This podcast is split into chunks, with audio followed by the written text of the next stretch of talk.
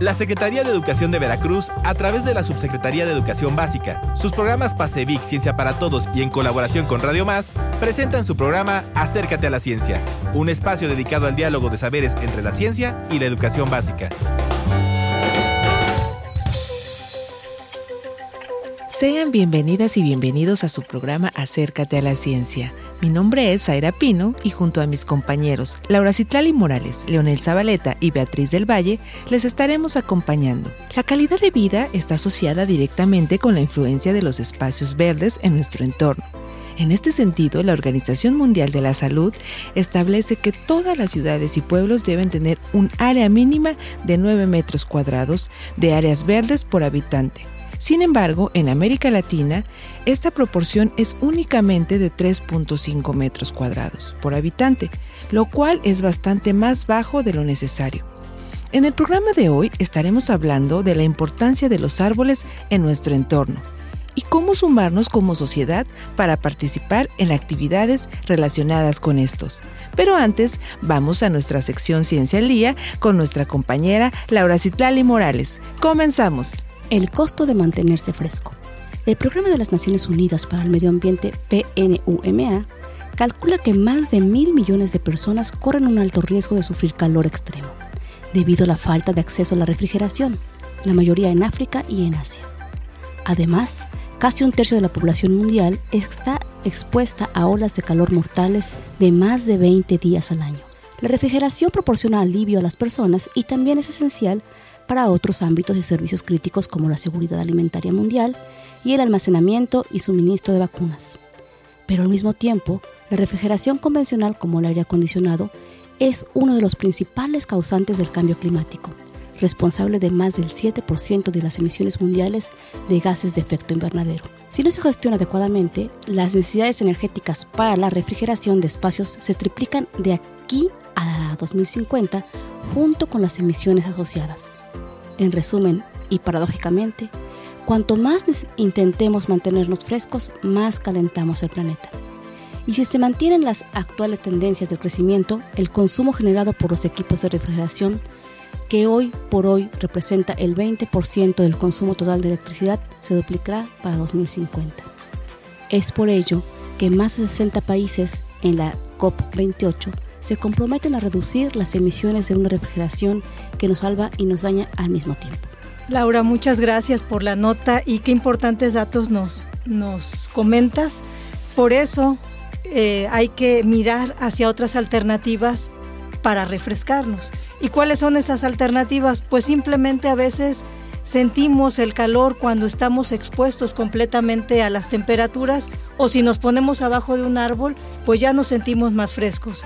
Entonces ahí viene la importancia de estos ecosistemas o de este arbolado en las ciudades como reguladores de esta, de esta temperatura, haciendo estos microclimas. Y también un poco en temas, eh, pues viendo otros temas como de arquitectura, también la importancia de estos diseños bioclimáticos para pues refrescar nuestras casas, los edificios y no usar tanta energía. Simplemente con poner ventanas más grandes, abrirlas, ventilación cruzada, a lo mejor este aislamiento térmico, pues vamos a necesitar menos aire acondicionado para refrescarnos. Pintando las paredes de blanco a veces incluso, pues se siente menos calor que si pintamos el techo de negro que funciona como un calentador solar. Muchas gracias por los datos. Como mencioné al inicio del programa, hablaremos de la importancia de los árboles y el papel que estos juegan en los diferentes ambientes, contando con la presencia del maestro Aníbal Ramírez, presidente y fundador de la organización Revive, lo cual me permito leer una semblanza de su historia académica presidente y fundador de Revive AC, Red de Viveros de Biodiversidad, apasionado y amante de los árboles, biólogo por la Universidad Veracruzana y maestro en conservación y gestión del medio ambiente natural por la Universidad Internacional de Andalucía, España. Tiene estudios sobre liderazgo de organizaciones, formación de equipos, planeación estratégica, sistemas de información geográfica y ecología del paisaje.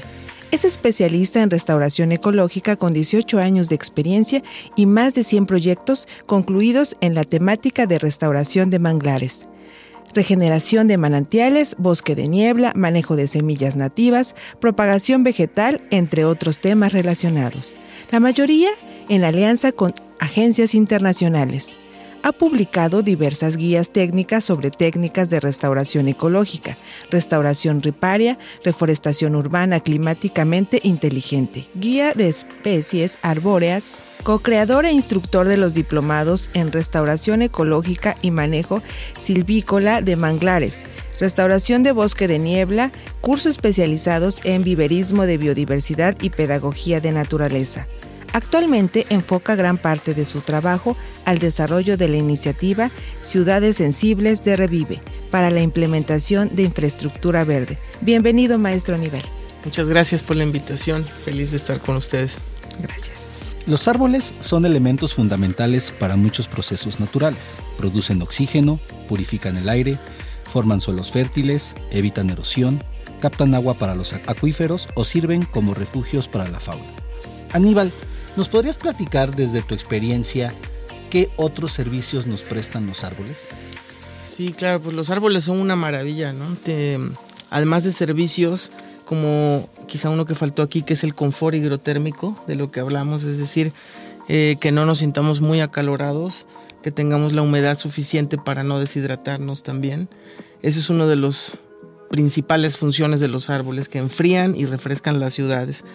Eh, otra cosa quizá no muy visible son los sentimientos estéticos que nos producen los árboles.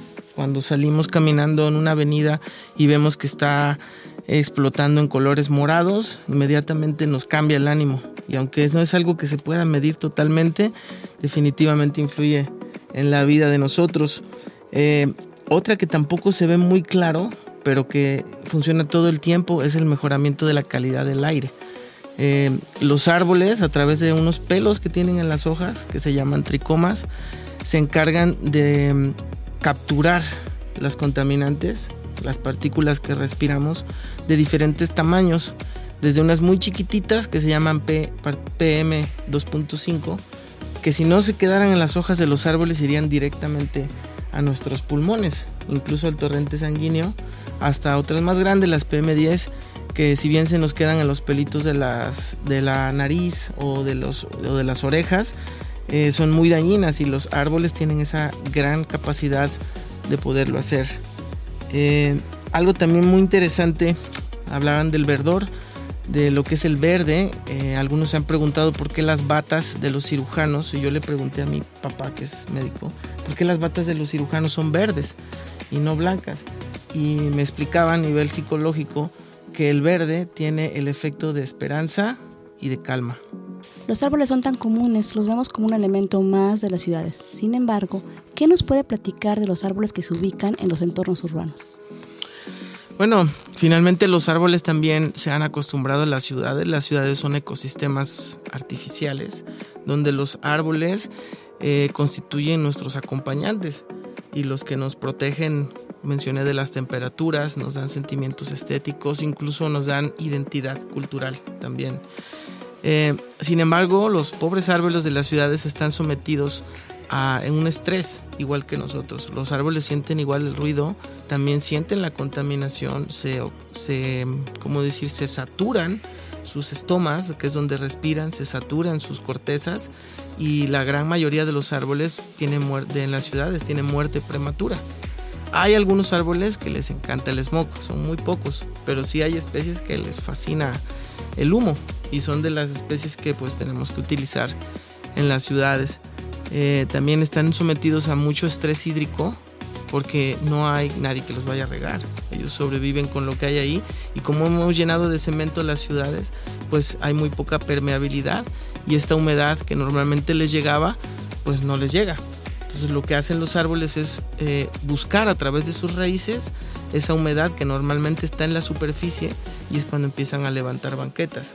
Y es cuando mucha gente dice, ah, no, que estos árboles son malísimos porque levantan las banquetas. Es como un, ser que tiene mucha sed y la va a buscar a donde esté. Eh, pero finalmente los árboles en las ciudades son pues un oasis de, de calma, un oasis de silencio también, Recordémonos que los árboles regulan mucho también eh, la contaminación sonora. y son hábitat para otras especies también. Aníbal, eh, nos has platicado un poquito de los servicios ambientales que, que, prestan estos árboles. En esta temporada, como te hemos comentado, estamos hablando de cambio climático y relacionado también con la ciencia, por supuesto, y lo vulnerable que somos como sociedad ante este fenómeno.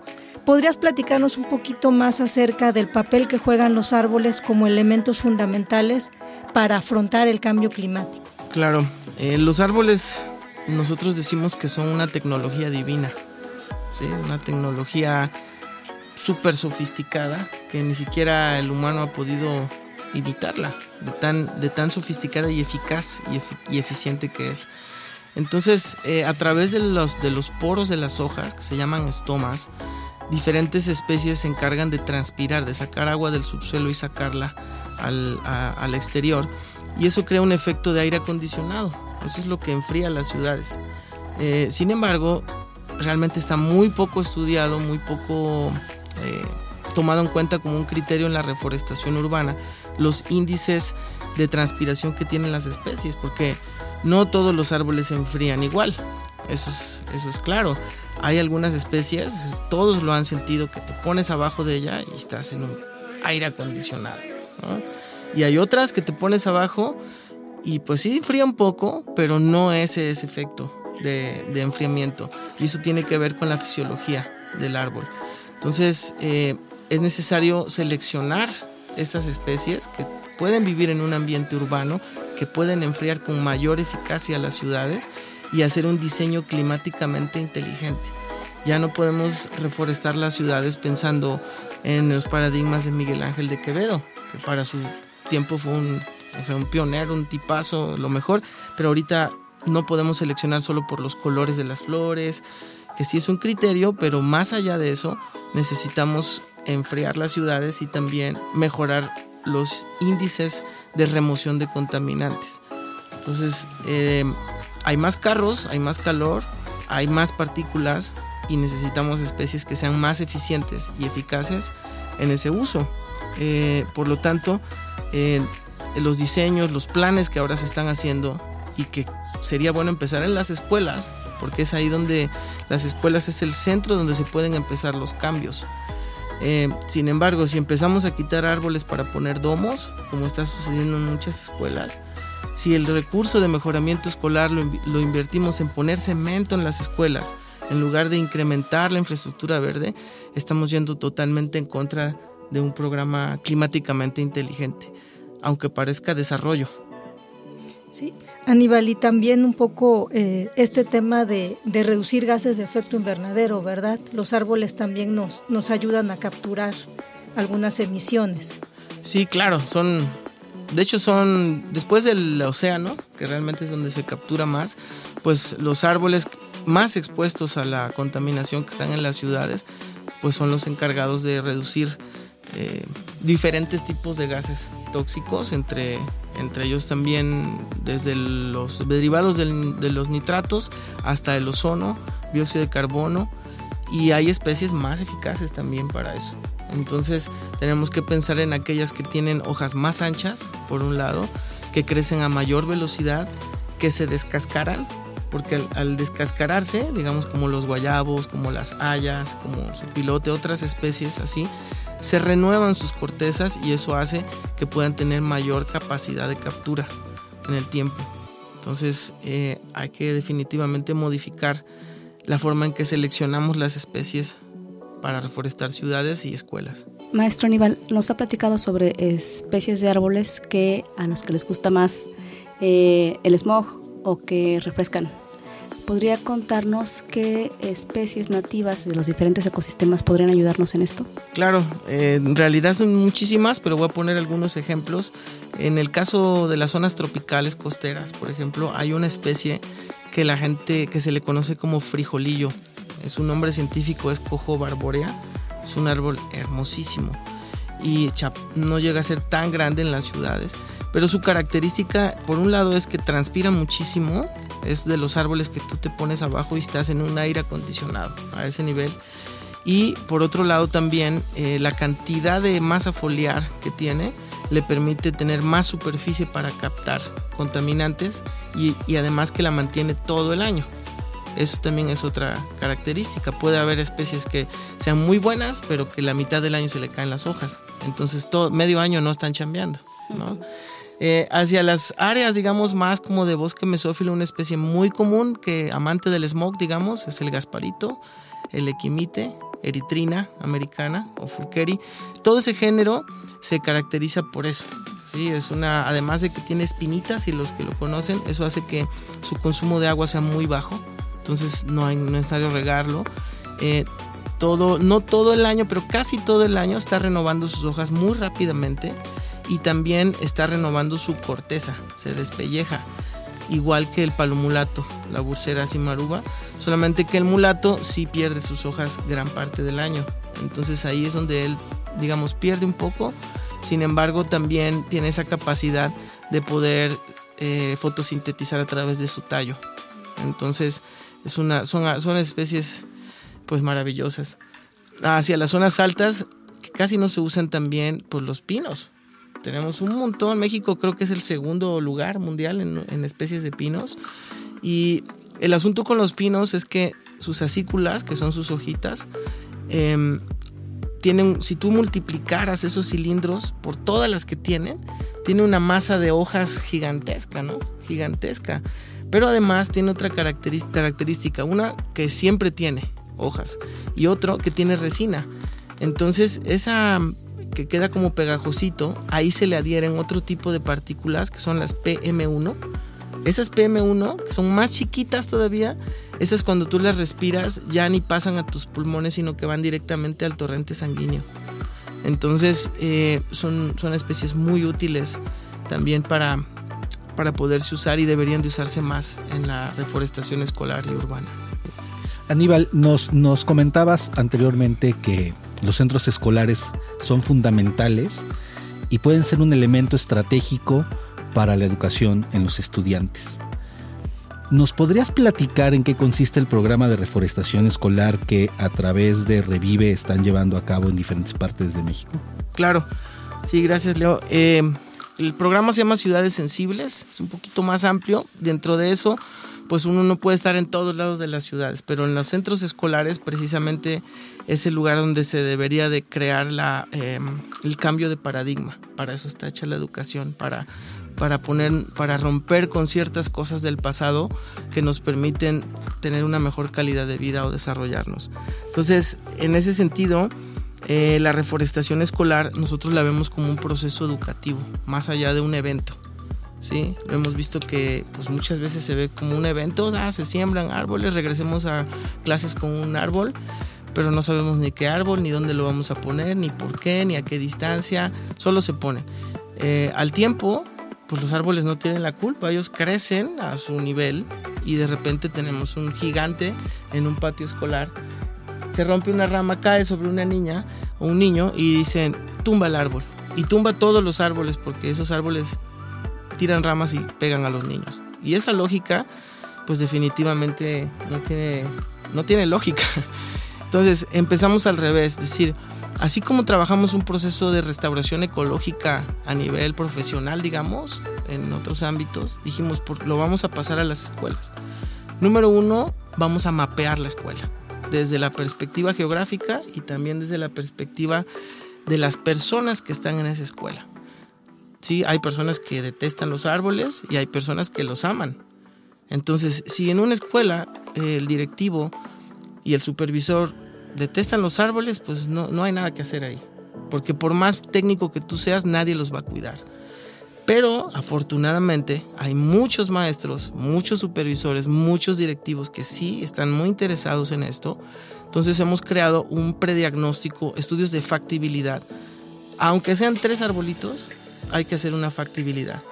¿sí? ¿Qué hay abajo si pasa el drenaje? ¿Qué hay arriba si pasan cables de luz, de teléfono? ¿Cómo es el suelo en esa escuela? ¿Quién se va a hacer cargo de ese árbol? ¿Qué capacitación tiene esa persona? no solo para hacerse cargo, sino para usar los árboles como una herramienta didáctica.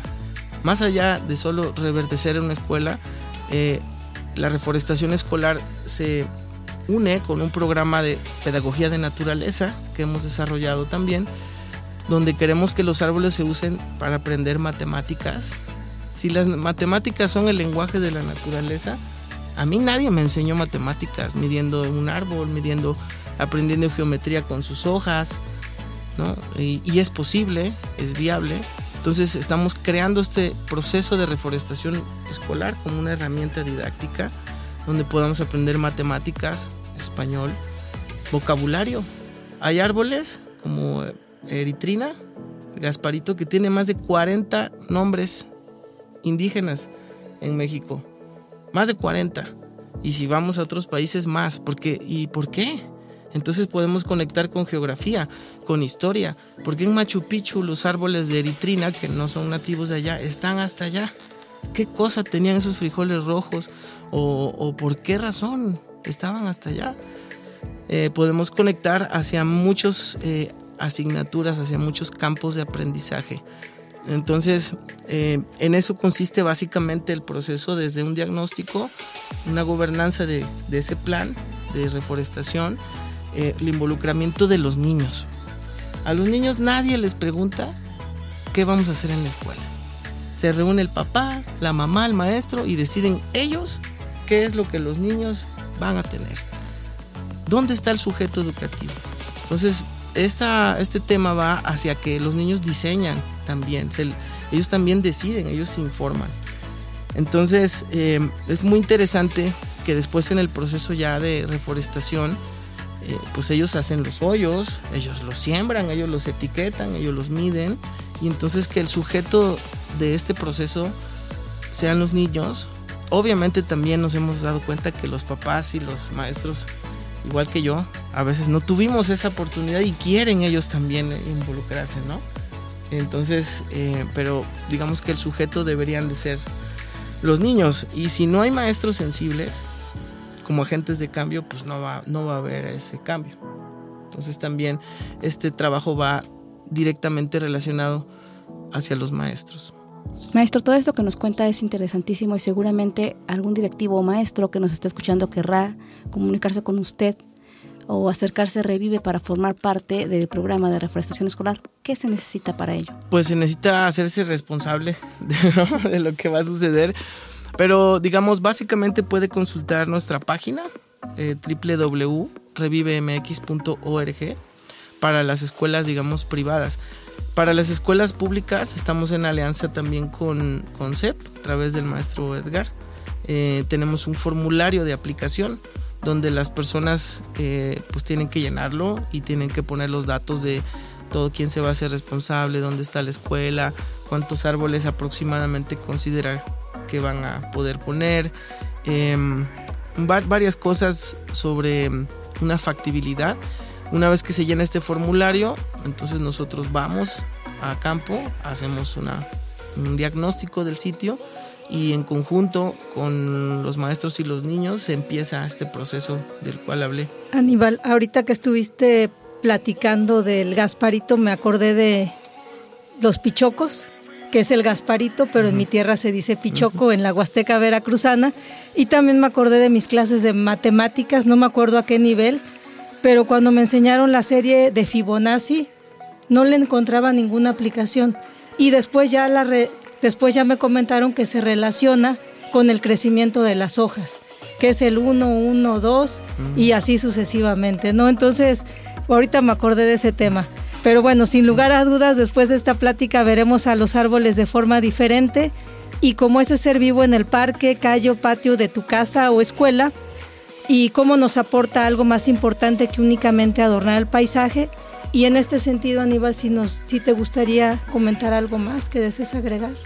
Pues en ese sentido creo que la frase esta de el árbol correcto en el lugar correcto me parece que resume bastante. Es decir, no hay árboles malos, ni uno de los árboles es malo, ni los exóticos, para los biólogos que no les gustan las especies exóticas. Eh, simplemente tenemos que observar de qué tamaño va a ser, cómo va a ser su copa, su forma de crecimiento, para poderlo ubicar donde necesita. Y también todos los árboles urbanos necesitan un hogar. No es un árbol en el monte que lo vas a dejar ahí. En nuestra sección Acércate a los libros les pedimos a nuestros invitados compartan con la audiencia algún libro, revista, nota científica relacionado con el tema de hoy. Maestro Aníbal, ¿qué nos comparte? Bueno, aquí apunté dos que me gustan mucho. Hay uno, un cuento de Horacio Quiroga que se llama La guerra de los yacarés. Cuando puedan, chequenlo. Es divertido, es como una fábula, pero me parece que resume bastante acerca de lo que estuvimos hablando de la relación del humano con el medio natural. Los yacarés son cocodrilos. Entonces, bueno, no voy a contar la historia. Chéquenlo, está muy chido. Y el otro es el simple acto de sembrar un árbol de la organización que se llama Tree People de, de, de California. Ahí iniciaron ellos desde 1970. Entonces es una organización formidable que trabaja con miles de voluntarios en Estados Unidos y es bastante, eh, te da bastante inspiración para aquellos que quieran trabajar en esto. Maestro, gracias por compartir con nosotros todo esto sobre los árboles. Nos damos muy entusiasmados. Y agradecemos bueno, que haya estado con nosotros en este programa. Y bueno, puede volver cuando quiera. Muchas gracias. Gracias a todos. Gracias, Aníbal. No olviden seguirnos en nuestra página de Facebook Ciencia para Todos CEP, donde compartimos material e importancia sobre el tema de hoy. También pueden escribirnos a través de nuestro correo electrónico cienciaparatodos.msep.gov.mx. Y si te perdiste alguno de nuestros programas, los puedes escuchar en SoundCloud. Muchas gracias y nos escuchamos pronto. Hasta la próxima. La Secretaría de Educación de Veracruz, a través de la Subsecretaría de Educación Básica, sus programas PASEVIC Ciencia para Todos y en colaboración con Radio Más, presentaron su programa Acércate a la Ciencia, un espacio dedicado al diálogo de saberes entre la ciencia y la educación básica.